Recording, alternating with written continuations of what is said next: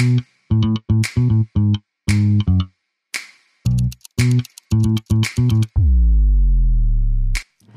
und herzlich willkommen zu einer neuen Folge vom Body Love Podcast. Ich treffe mich hier jede Woche mit einer Frau, um mit ihr über ihre Beziehung zu ihrem Körper, ihrer Seele und sich selbst zu sprechen. Welche Mindfucks und Irrtümer sie bereits loslassen konnte und wie ihr aktueller Beziehungsstatus zu sich selbst eigentlich gerade so ist. Ich bin Judith McKay, Gründerin von Body Love Coaching und ich begleite Frauen darin, endlich Frieden zu schließen mit sich selbst. And you know what? Self-love is so sexy.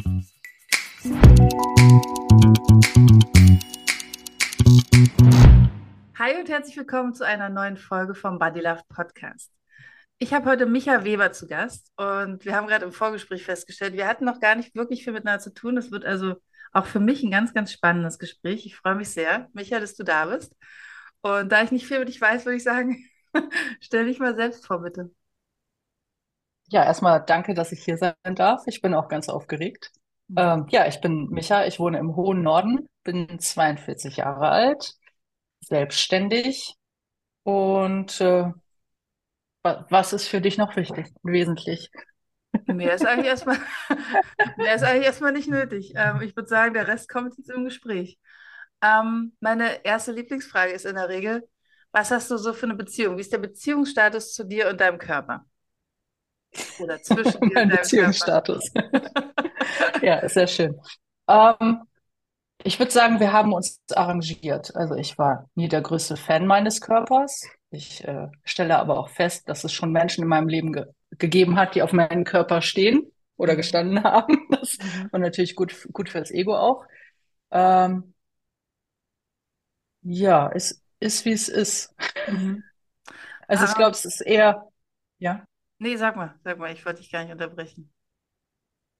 Ich, ich, ich glaube, was mich immer mal wieder irritiert von Kindesbeinen an, dass ich halt nie so das klassische Mädchen war und optisch vielleicht auch nicht die, die, das klassisch, dem klassischen Frauenbild entspreche und dementsprechend dann vielleicht auch, auch gerne mal in falsche Ecken gestopft werde oder ne, nicht, nicht erkannt werde auf den ersten Blick als weiblich, wo mhm. es natürlich auch immer mal Blicke gibt, ne?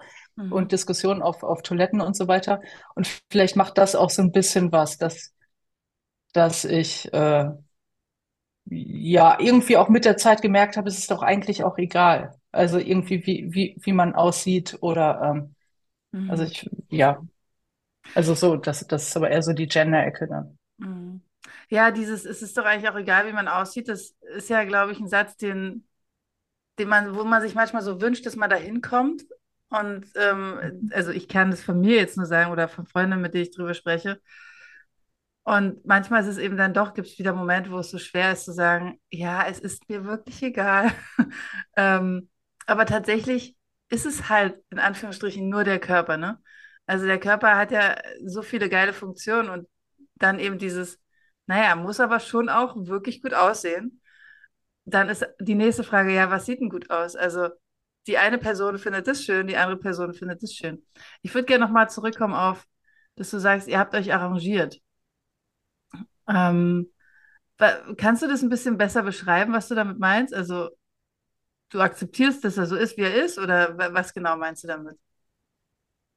Ja, ich war, ich war sehr lange sehr untergewichtig. Ich hatte irgendwie nicht so die, die schönste und einfachste Kindheit und Jugend und mein Körper hat dementsprechend auch irgendwie sehr wenig zugenommen. Das heißt, ich habe jahrelang äh, war ich halt untergewichtig und habe mich auch zu dünn gefühlt. Also ich bin, bis ich 18 war oder so, habe ich den Sommer gehasst, weil da konnte man nicht viel anziehen und dann war ich halt quasi so, ne, das, das Skelett, an dem ein T-Shirt klebte mhm. und irgendwie alles, alles dürr und flach und so weiter.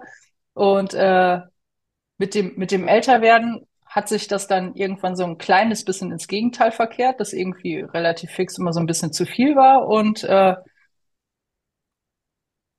ja, ich würde würd mir manche, manche Dinge auch, auch weniger wünschen und mhm. oder in, in anderen Proportionen. Habe aber auch festgestellt, ich habe äh, zum Beispiel vor zwei Jahren, drei Jahren habe ich zehn Kilo abgenommen oder sogar, sogar mehr. Mhm. Ähm, habe aber da, da einen Teil auch schon wieder drauf ähm, und habe einfach gemerkt, ich, ich lande immer wieder bei meinem Gewicht, was ich irgendwie gerade auch habe. Also das, das Mhm. schwankt immer oben und unten und inzwischen denke ich mir so, ja, vielleicht ist das einfach so. Also warum soll ich jetzt versuchen, das irgendwie wieder zu ändern und dann, dann muss ich irgendwie drauf achten, ähm, ne, dass es nicht wieder hochgeht. Und wenn es so lange irgendwie auf diesem Pegel ist, vielleicht ist das normal. Also irgendwie so ein, Also da sprichst du was total Gutes an, weil tatsächlich gibt es dieses, naja, bei, bei der intuitiven Ernährung spricht man von der Wohl, von dem Wohl- Wohlfühlgewicht. Ähm, aber tatsächlich ist es so, dass dein Körper so ein natürliches Gewicht hat, wo, wo er sagt, damit ist alles gut. Und es mag jetzt dem BMI entsprechen oder den irgendwelchen Schönheitsidealen oder auch nicht. Ähm, ich weiß, dass mein Körper auch über den, also ich bin, würde ich mal sagen, bei, bei so 10 Kilo weniger als jetzt, bei einem Gewicht, wo ich mich sehr wohlfühle mit und was, was auch total gut funktioniert für mich. Ähm, und trotzdem liegt es aber so über der sogenannten Norm. Ne? Also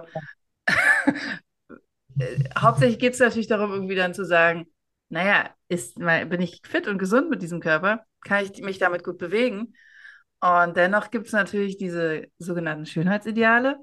Und ja, ähm, die liegen in der Regel weit unter dem, was man sagt, ist ein Normalgewicht. Also du hast es gerade schön beschrieben. Also es pendelt sich irgendwie immer wieder bei dem gleichen Gewicht ein. Und das ist dann vermutlich das Gewicht, wo dein Körper sagt, jo, damit kann ich gut leben. Ist nicht zu wenig, nicht zu viel. Also du sagst ja, du kennst beide Richtungen. Ähm, Ja, vor allem muss man ja vielleicht auch noch dazu sagen, dass, dass ich ja frauenliebend bin. Das heißt, ich weiß ja selbst an, an meinem Gegenüber oder an meiner Freundin zu schätzen, dass es irgendwie so Kurven auch gibt. Und, hm, und also irgendwie so, mein Schönheitsideal ist halt auch nicht dürr. hm, Insofern kann ich dann auch, oder habe ich da auch mit der Zeit gemerkt, so ja, aber irgendwie, eigentlich mhm, ist ja auch schön, dass es Kurven gibt, zum ja, Beispiel. ja. Ja, das ist schön, dass du es sagst, weil man ja oft oder Frau ja oft, vielleicht in dem Fall, ähm, wenn wir jetzt gerade miteinander sprechen, so ein Gefühl hat von, also ich habe, mich hat es früher ganz viel beschäftigt, so dieses, dieses, okay, ich muss irgendwie eine Hosengröße 36 haben, ich muss irgendwie super schlank sein. Und ich habe dann irgendwann auch gemerkt, wenn ich mir so Fotos angeguckt habe aus Zeiten, wo ich wirklich sehr schlank war, dass ich mich tatsächlich auch schöner finde mit Kurven. Also ich Ja, mag es nicht, dass mein Bauch irgendwie besonders groß ist. Ich mag schon irgendwie so Proportionen. Aber ja, tatsächlich finde ich es also in, für meinen Körper auch schöner, wenn da Kurven dran sind.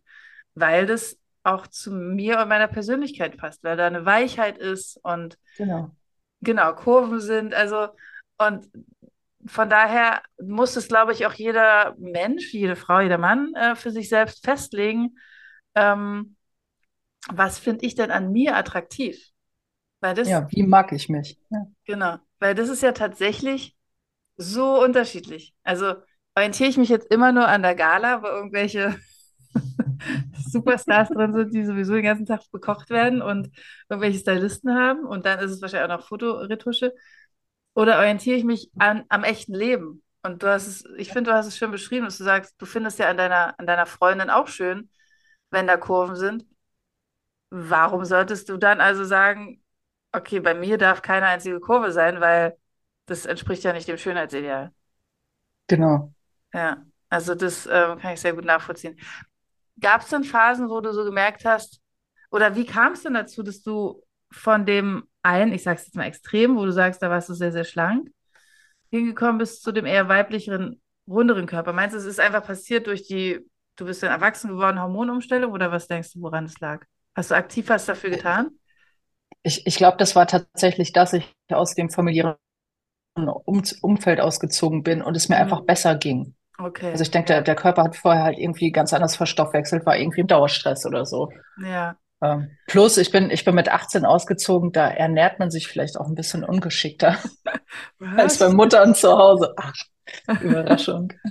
Ja, ja, das stimmt. Ähm, tatsächlich, oh Gott, wenn ich darüber nachdenke, ich bin auch mit 18 ausgezogen, was ich denn erstmal alles gekauft habe. Ja, So, jetzt ja. darf man ja. Ja, dazu kommt ja auch Schule zu Ende, ne? Nicht mehr Ja, regelmäßig Bewegung, kein Schulsport mehr, sondern auf einmal Ausbildung, viel sitzen, ähm, abends kaputt sein und Ja, also das ist schon auch ein Einschnitt. Ja, Ja, das stimmt. Das ähm, verändert sich total und ähm, Stress ist definitiv ein riesen, riesengroßer Faktor, riesengroßer Faktor. Ähm, wenn es darum geht, Gewicht zu bekommen, Gewicht zu verlieren. Ähm, ja. Es ist nämlich nicht, so wie es ja oft dargestellt wird, einfach nur, ich esse weniger, wäre ich dünner, ich esse mehr, wäre ich dicker. Also das ist für einen Moment sicher so. Und natürlich, wenn man abnehmen will, muss man halt auch weniger essen. Also das äh, würde ich auch nicht in Frage stellen. Aber also Stress ist ja echt so ein Ding, was eben auch Hormone freisetzt, also Cortisol und, und, und so viele Hormone freisetzt, die eben tatsächlich den Stoffwechsel so verändern. Und ja, wenn es an einem nagt. Ja, mhm. ja stimmt. Das ist gut gesagt. Oder äh, im umgekehrten Fall, ähm, dass man sich ein dickes Fell anfrisst oder anfuttert. Ja. Also ähm, da gibt es ja auch die unterschiedlichsten Varianten. Ja, das kann ich auch gut. Mhm.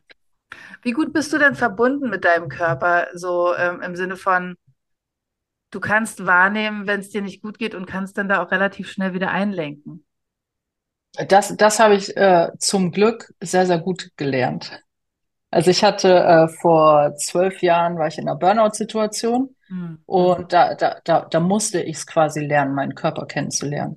Mhm. Ähm, ich hatte vorher schon ein Schlüsselerlebnis. Ich bin viel, viel rumgereist, ähm, irgendwie mit Mitte 20 und habe irgendwann gemerkt, dass ich immer krank werde. Immer die, die Nebenhöhlen waren immer zu, wenn ich wieder fliegen sollte. Mhm. Immer die eine Sache, ne? Ja, genau. Und dann irgendwann kriegte ich den Dreh zu die Nase voll haben. Und deswegen, ja. das war so die, die erste Berührung, wo ich dann gemerkt habe, okay, ich muss das ändern. Ich brauche eine andere Jobsituation. Leider habe ich mir das, habe ich das noch nicht um, ummatchen können auf noch andere Sachen. Ich habe es ja. dann halt auf die, auf die harte Tour gelernt, irgendwie erst über, über Panikattacken, so, ne, keine, keine Luft mehr kriegen, ähm, Druck auf der Brust, so diese Sachen. Und danach habe ich dann aber gemerkt, dass mein Körper mir ganz, ganz viel erzählt. Und da profitiere ich einfach heute noch von. Ich weiß halt, wo, wie sich, wenn ich ein komisches Gefühl im Magen habe, kenne ich den Unterschied zwischen Angst und Wut, weil es ein bisschen woanders sitzt, ein bisschen sich anders anfühlt. Oder bei Angst schnürze ich mir die Kehle zu. Also so ganz viele dieser Sprüche, die, mhm. die kann ich einfach auch nachvollziehen. Und das ist, das ist total hilfreich. Also wenn ich jetzt irgendwie mich kränklich fühle, dann kann ich, kann ich ein bisschen mehr reinspüren. So bin ich erkältet oder ist tatsächlich Nase voll? Gibt's gerade, gibt's gerade wieder irgendwie so eine Geschichte? Oder mir, mir, mir schlägt was auf den Magen. Habe ich was Falsches gegessen? Oder ist da tatsächlich so, ach ja, da ist ja diese eine Sache, uh. Mhm. Also, äh, das finde ich großartig. Also das, das ist mein Körper echt mein Freund geworden. Ach, wie cool. Ja, ich finde auch, dass du gerade die, es gibt ja, das sind ja diese alten Sprichwörter im Prinzip, ne? Mir schlägt was auf den Magen, mir geht's, ähm, also was ich oft habe, äh, mir sitzt was im Nacken, dann habe ich so ein, so ein Gefühl von, mhm. oh, es ist wirklich, als wenn da so ein Druck drauf ist und das wird, dann werden daraus, mein Mikro, äh, ja. werden daraus äh, Spannungskopfschmerzen. Und natürlich ist an diesen Sprüchen was dran. Also ich habe die Nase voll. Klar, äh, hört sich erstmal merkwürdig an, äh, davon hast du Schnupfen, aber es kommt ja nicht von ungefähr. Und ähm, ich glaube da auch, dass wenn man tatsächlich diese Sensibilität mal entwickelt hat, das zu verstehen, dann ist es so ein riesengroßes Geschenk. Ja. Wirklich, wirklich wahrzunehmen, okay, ist es jetzt einfach, ich habe ein Virus abbekommen und deswegen bin ich jetzt erkältet? Oder ist es etwas, und da, da ist es nämlich, da kann man, glaube ich, für die HörerInnen auch nochmal so den Tipp geben, wenn es etwas ist, das immer wieder kommt, also immer wieder, so wie jetzt mit deinem, deinem Schnupfen oder Nasennebenhöhlen beim Fliegen, dann ist es relativ wahrscheinlich, dass du dir nicht alle paar Wochen Schnupfenvirus eingefangen hast, sondern dass da wahrscheinlich wirklich was tiefer liegendes ist. Es gibt ja, ja. quasi, jeder hat ja so seine, ich nenne es jetzt mal Sollbruchstellen, wo dann ähm, halt die, der Körper sozusagen Reaktion drauf zeigt äh, auf bestimmte Situationen und das ist eben dann immer wieder so, wie so, eigentlich wie so ein Muster. Bis der Körper, ja. bis du sagst, okay, gut, ich höre mal zu. Offensichtlich willst du mir was sagen, dann höre ich jetzt mal zu. Äh, das habe ich genau nämlich damals nicht verstanden. Ich hatte monatelang Schlafstörungen, die immer schlimmer wurden. Und das habe ja. ich, da, da, da hatte ich aber noch nicht die Offenheit. Ich war früher ein, ein absoluter Kopfmensch und Perfektionist und so. Und da bin ich nicht auf die Idee gekommen, dass schlecht schlafen irgendwie bedeutet, dass mich irgendwas so sehr bewegt, dass es mir den Schlaf raubt irgendwie. Mhm. Und hätte ja. ich, hätte ich das geahnt, hätte, dann hätte ich vielleicht nach, nach zwei Wochen oder so, wäre ich vielleicht mal zum Arzt gegangen und hätte gesagt so, ich kann nicht schlafen seit neuestem. Und dann. Mhm. Was aber, hast du denn damals gedacht, woran es liegt? Das ist jetzt einfach so, nimmst du hin. Ja, war. Mhm. Ja, ich glaube. Ich habe nichts gedacht. Ich, ich war Anfang 30 und war halt, wie gesagt, ich war ganz anders als, als heute. War halt alles verkopft und Vernunft und Sicherheitsbedürfnis und was nicht alles da, da fand sowas nicht statt. Also dann, mhm.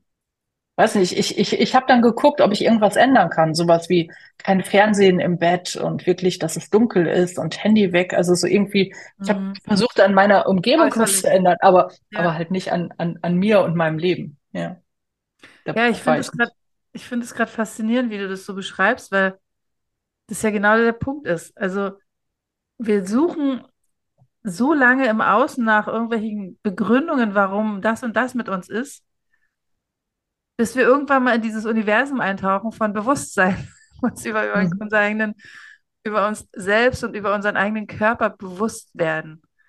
Ja. Also ich, mir ging das ja auch so, dass ich, es also war auch mit Anfang, nee, stimmt nicht, Ende 30 tatsächlich sogar erst. Also ich, mir war schon irgendwie klar, Seele und Geist, es hängt miteinander zusammen und Körper, aber ähm, eigentlich erst durch diese Coaching-Bubble, in die ich dann da in, mit Ende 30 reingetaucht bin, ähm, auch eher so durch einen Zufall ist mir bewusst geworden, ach krass, das hat ja irgendwie alles miteinander zu tun. Und als meine Ausbilderin damals gesagt hat, Gefühle sind Botschafter der Seele, die so lange wiederkommen, bis du sie verstanden hast und die kommen halt ja. nicht und klingeln an der Tür und geben dir einen Brief, sondern die haben halt ihre eigene Art und Weise zu kommen.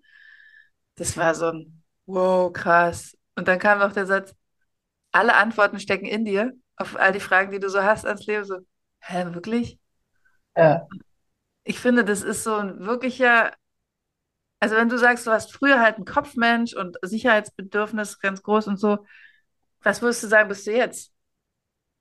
Äh, ba Bauch und Emotionen ganz viel. Also Dinge müssen sich richtig anfühlen und äh, da, also ich, ich durchfühle Denk Dinge erst, bevor ich sie irgendwie nochmal mit dem Kopf dann irgendwie äh, mir anschaue. Also wirklich, wie fühlt sich etwas an? Was macht das mit mir? Muss aber auch dazu sagen, ich habe vor fünf Jahren eine Coaching-Ausbildung auch gemacht und da habe ich einfach ganz viele Tools gelernt. Und da habe ich so Bodenanker kennengelernt. Das mm. heißt, ne, wenn ich, wenn ich mich nicht entscheiden kann, Sachen auf Zettel schreiben, dann draufstellen und es funktioniert. Also dass dann das ja. irgendwas macht mit dem Körper, ne? Wirst ja. du stabil oder fängst du an zu schwanken und das ist so, und das ist ja das beste Zeichen, dass die Antworten sind in uns, ne? Das Unterbewusstsein weiß es. Und das ist jetzt einfach nur ein Tool, was uns erlaubt ist, rauszukitzeln. Oder eine Münze werfen, du brauchst gar nicht drauf gucken, du weißt genau. Dein Kopf sagt gerade, bitte nicht, bitte nicht, bitte nicht, oder bitte lass es das sein. ja, genau. Und dann ist halt alles klar. Also. Ja. Ja. Das stimmt. Gerade beim Münzewerfen hat man ja wirklich dann in der Regel so, oh, hoffentlich wird's Kopf, hoffentlich wird's Kopf, ich will nicht zahlen. Dann weiß man eigentlich die Antwort schon, bevor die Münze. Ja, brauchst nicht drauf gucken. Ja, ja. Eben. ja, das stimmt. Das ist ein gutes Beispiel. Und das ja. sind ja all diese Tools, ne, Karten, Pendel, sonst was. Das ist ja einfach nur das, um, um, damit wir uns erlauben, unserem Unterbewusstsein zu glauben, irgendwie sowas. Also so uh, es. Das ist ein geiler Satz, damit wir uns erlauben, dem Unterbewusstsein zu glauben. Genau. Eigentlich ist es genau das. Also ähm, wir haben sozusagen, irgendwie können uns nicht entscheiden, wünschten, da würde jetzt jemand an die Tür klopfen und sagen, komm, mach das. Macht aber niemand, weil wir müssen es ja selber entscheiden. Und es steckt ja letzten Endes auch wirklich in uns. Aber diese Tendenz dann, sich zu, wenn man sozusagen ja etwas im Außen irgendwie macht, um eine Entscheidungshilfe zu bekommen, dann ja eigentlich schon merkt, okay, ich will, dass das und das passiert. Ich will, dass diese Seite der Karte aufgedeckt wird oder was auch immer. Das stimmt, das, das ist nochmal eine gute Erinnerung, also auch an mich selbst, weil ich finde, das ist auch äh, interessant, ich weiß nicht, vielleicht geht es dir ja auch so. Man weiß ja super viel über diese Sachen, aber wenn man dann in so einem weiß nicht, in der Problematik drinsteckt, es ist wirklich manchmal schwer, sich nochmal daran zu erinnern, ach so, stimmt, ich kann das ja so und so machen. Da, manchmal ist es einfach dann doch hilfreich, ein Gegenüber zu haben, ne? Ja, auf jeden Fall. Man ist ja so im Flow und diese ganzen Mindfucks, die man hat und dann die Gesellschaft und mit dem man groß wurde und was sollen die Nachbarn denken? Da kommen ja so viele Sachen dann auf einmal.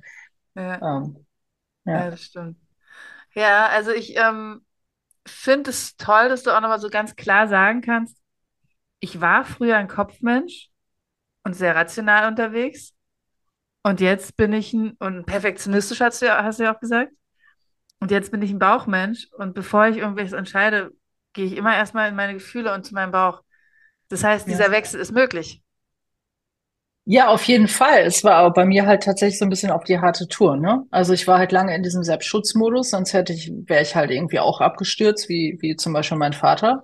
Mhm. Und ich, ich brauchte halt diese anderthalb Jahr, anderthalb Jahre Auszeit mit tiefen psychologischer Reha, die wirklich heftig war, Mhm. ähm, dadurch, um irgendwie aufzuwachen. Und da habe ich auch so, einen- so einen Schutzmantel, irgendwie so, ein- so ein Schutzschild verloren, von dem ich gar nicht wusste, dass er da war und bin halt ganz, ganz offen und weich erstmal geworden und, und äh, so die Hochsensibilität kam, kam raus oder, oder durfte ihren Platz haben. Und ich musste erstmal lernen, mich abzugrenzen. Also, wo ich Mhm. vorher ganz sachlich und nüchtern war, war ich ganz schnell überfordert von, von allem, was auf einmal auf mich einprasselt, was vorher irgendwie Mhm. keinen Platz haben durfte. Mhm. Ähm, ja, das ist möglich. Und ähm, was ich halt lernen musste, ist mich selbst so ein bisschen umzuprogrammieren, dass ich auf, auf Situationen anders reagiere. Ja, Ähm, das ist halt Übung. Man, ich glaube, man braucht die Offenheit und man muss verstanden haben, dass der Körper einem Sachen erzählt und auch, dass, dass manches einfach nur Körpergedächtnis ist oder überhaupt so ein, ne? ja, Also bei ja, mir, also so, mein Lieblingsbeispiel ist da, stinkt nach Bier, ist aber jetzt nicht mehr mein Vater. Plus, ich bin jetzt erwachsen und er ist tot. Also ich, ich kann mich jetzt entspannen. Also so ja. solche, Genau. solche also dieses, dass du etwas riechst und dich sofort in eine frühere Situation versetzen kannst oder sogar automatisch sowas passiert ist vielleicht früher. Ja, also da, dass ich heutzutage einmal gucken kann, stimmt das noch? Äh, ist das wahr? Oder wa ge geht's mir gerade wirklich nicht gut mit etwas oder ist das eigentlich nur eine Erinnerung? Also wird da irgendwas was angeteasert, was, was halt irgendwo noch in mir steckt. Mhm.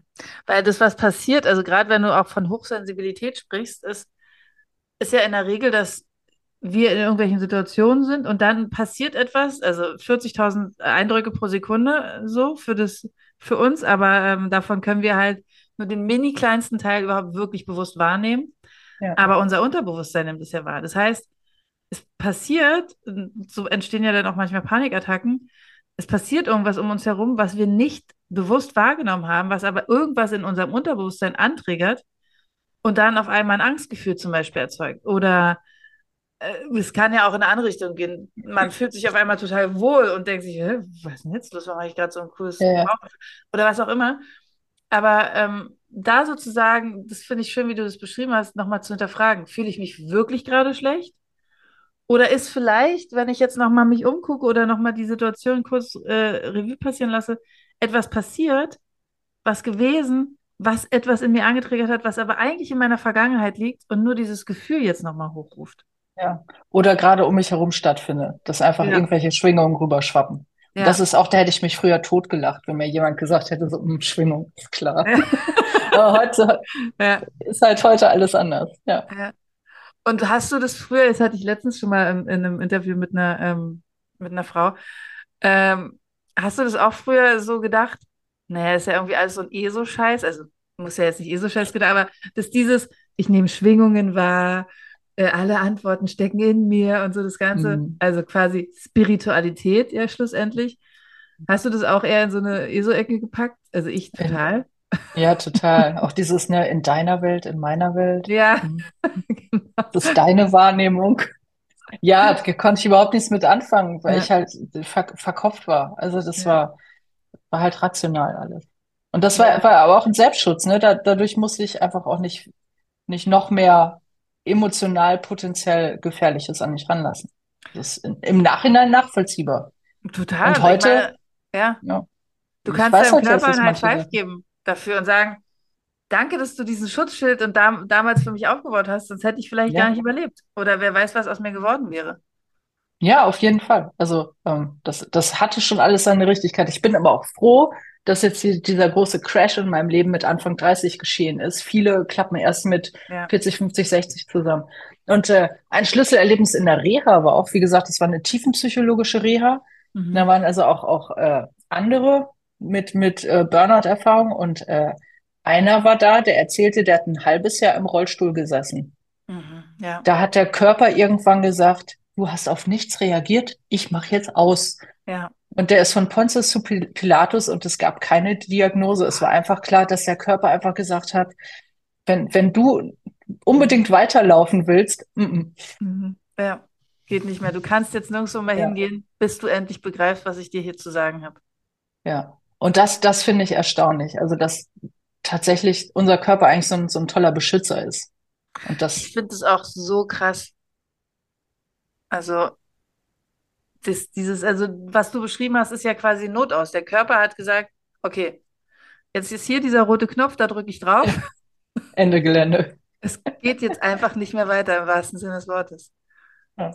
Also ähm, du hast vorhin von Panikattacken gesprochen und das habe ich ja hier auf dem Podcast auch schon besprochen, dass ich da auch äh, meine, Ka ich weiß nicht, ob man Karriere dazu sagen kann, Erfahrung damit gemacht habe.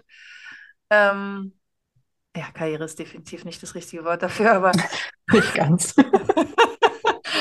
dass ich Anfang 20 Jahre auch mit Panikattacken zu tun hatte und erst viel, viel später, also glaube ich auch eigentlich erst durch die Coaching-Ausbildung begriffen habe, dass es quasi eigentlich ein sehr, sehr hässlich verpacktes Geschenk war.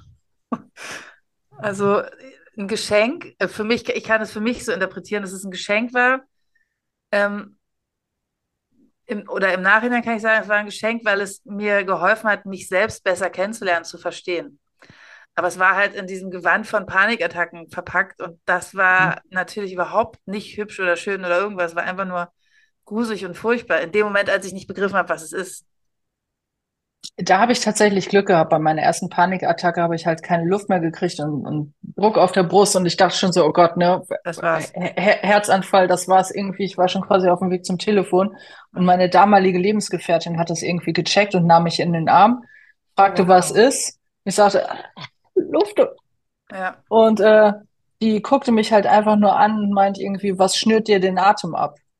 Und da habe ich sofort innegehalten, sie angeguckt und habe es verstanden. In dem Moment habe ich es verstanden Wow. und konnte wieder anfangen zu atmen und wo, und und da, das war so der Auslöser, dass ich dass ich ja, dass ich das irgendwie verstanden habe, dass mein Körper redet. Und das hat ihn nicht davon abgehalten, das zu wiederholen. ähm, und hat also eine Menge zu erzählen. Ja, ja, ich, äh, da, das nächste Mal war ich, ich am Fahren und mitten im Elbtunnel, in dem Stau war. Das war mal richtig kacke. Ah, Äh, ich bin ja. auch jahrelang nicht mehr durch den Elbtunnel gefahren, Mhm. Und besser andere Tunnel aber? Also hast du da Tunnel Äh, ich hab's, sitzen? ich hab's versucht zu vermeiden, alles. Also es gab auch mal irgendwie eine Rathausführung, da waren wir irgendwie in dunklen Gängen, da habe ich auch irgendwann gesagt, ich muss hier raus. Acht, also so Sachen, wo ich nicht aussteigen konnte. Ich bin sehr ungern geflogen nur noch. Also alles, wo ich nicht einfach rauskam, wo ich irgendwie eingesperrt war und die keine Kontrolle mehr hatte, also Kontrollverlust. Ähm, ja. Und ist es weg? Also hast, kannst du mittlerweile sagen, machst du alles wieder?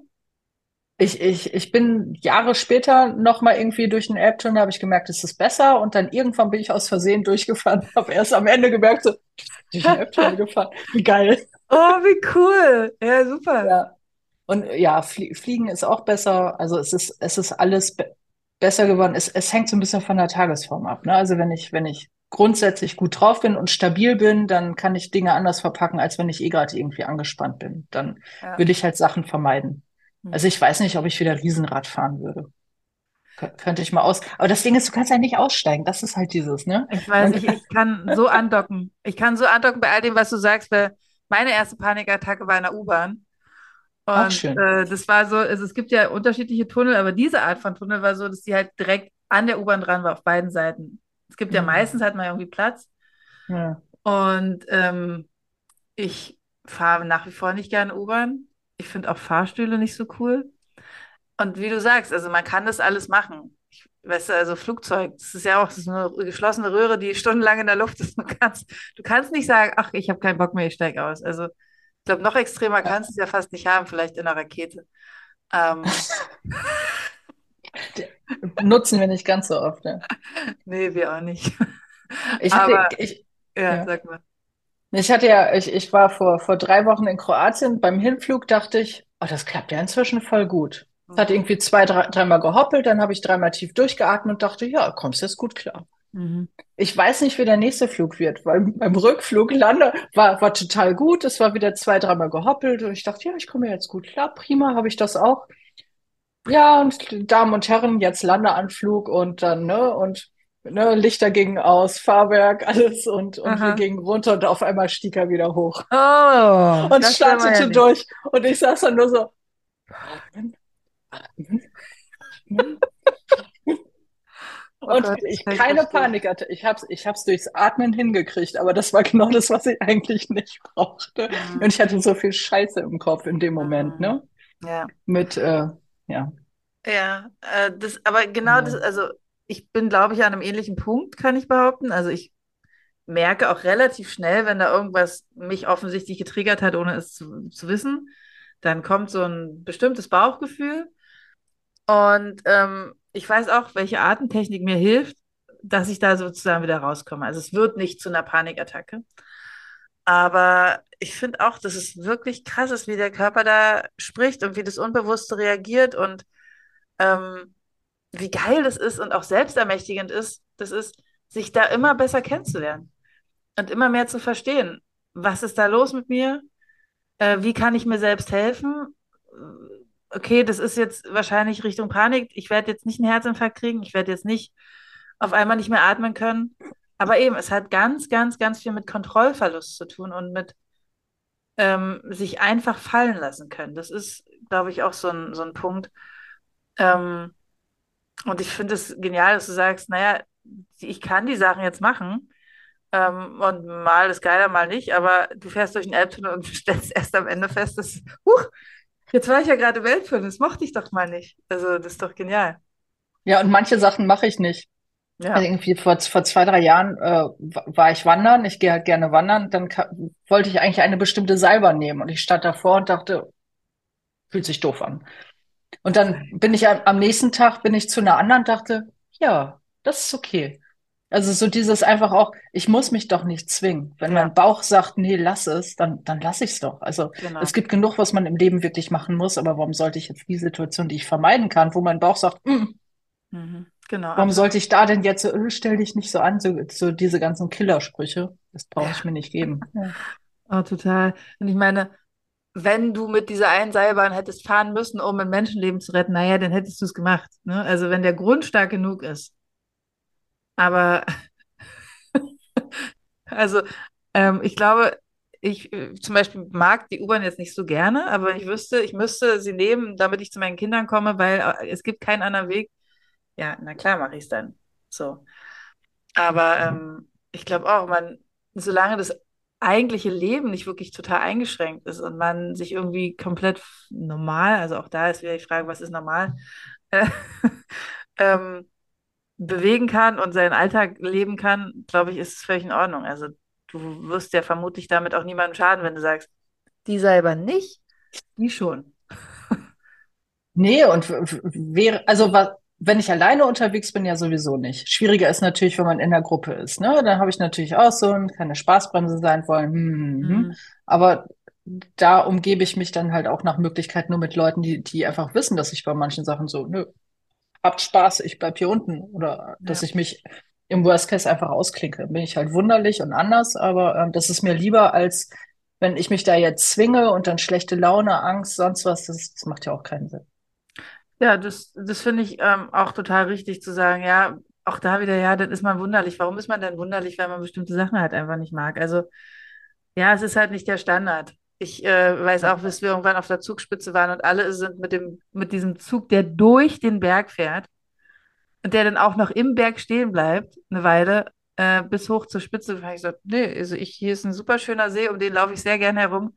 Ja. Aber ich nehme diesen Zug nicht. Also es bringt mir nichts, das würde mir totalen Stress machen. Ich würde alle anderen um mich herum mit dem Stress anstecken. Ja. Ich würde die ganze Zeit atmen, atmen, atmen und hätte ja. nichts davon. Wozu? Ja.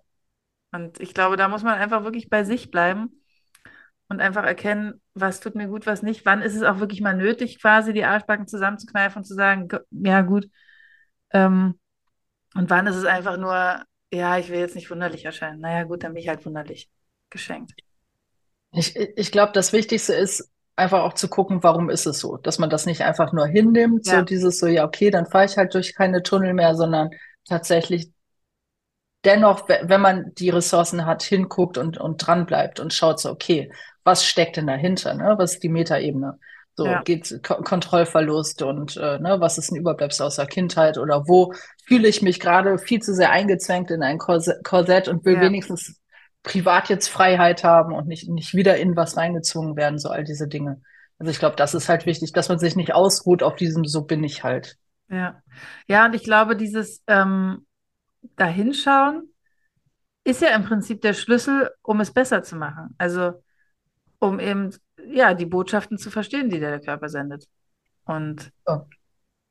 dann wird es Schritt für Schritt besser. Also äh, ich glaube, wahrscheinlich ist es ähnlich wie bei dir.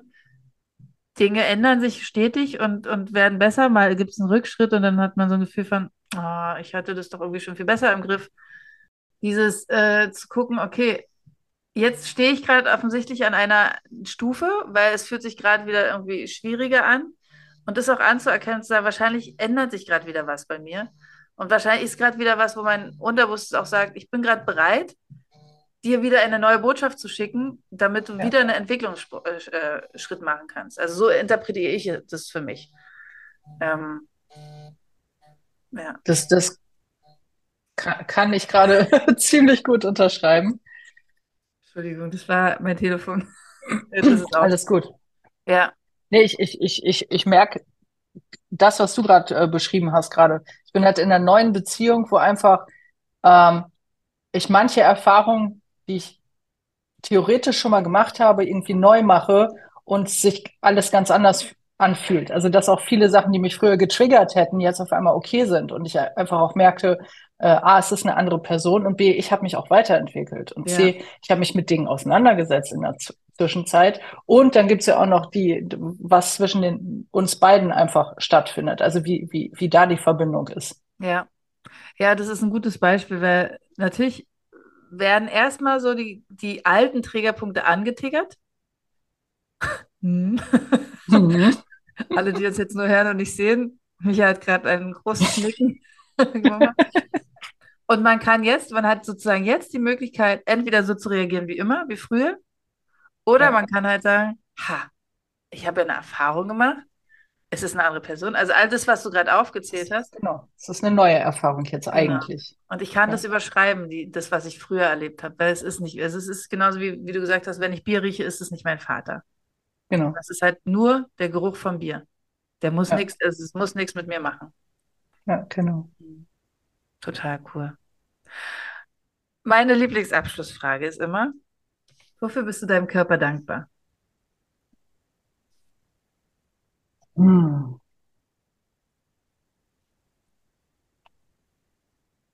Mit dem, was ich inzwischen weiß und erlebt habe die letzten zehn Jahre, tatsächlich, dass mein Körper auf mich aufpasst. Dass eigentlich mhm. mein Körper mir alles erzählt, dass ich nur hinhören muss oder hingucken muss. Ja. Und, und gerade so dieses, ne, mach mal Pause oder guck, guck noch mal, mhm. ob da nicht gerade irgendwas ist.